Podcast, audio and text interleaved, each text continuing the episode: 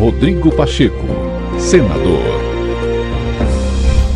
O presidente do Congresso Nacional, Rodrigo Pacheco, promulgou nesta quinta-feira a emenda constitucional 127 de 2022 que viabiliza o pagamento do piso salarial da enfermagem no Brasil. A aprovação da emenda foi uma reação do Congresso à decisão do STF de bloquear o pagamento do piso aos enfermeiros, técnicos, auxiliares e parteiras previsto em lei aprovada e sancionada neste ano. O presidente do Congresso se mostrou sensível a essa realidade e trabalhou para reverter a decisão de impedir esse pagamento.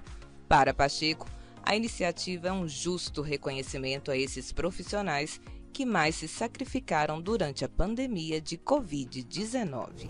Por diversas vezes, como presidente do Senado Federal e do Congresso Nacional, fui questionado por diversas pessoas sobre a razão de ser da fixação de um piso nacional para a enfermagem. E eu dizia sempre que a resposta estava na obviedade do pior momento vivido pela nação brasileira, nos dois anos em que enfrentamos as agruras e o ápice de uma pandemia que vitimou 700 mil irmãos brasileiros, esta categoria profissional se destacou.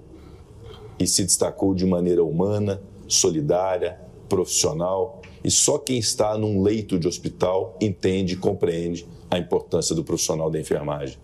E é muito importante que a sociedade brasileira possa, através de suas instituições, reconhecer esses profissionais com a efetividade do que foi o piso nacional da enfermagem. Uma elevação de condição, uma elevação de status profissional absolutamente justa. E se há uma profissão que merecia, nos últimos tempos da história da República, são os profissionais da enfermagem. E essa foi a razão de ser do empenho deste presidente para que esse piso nacional fosse fixado no Brasil, apesar das críticas.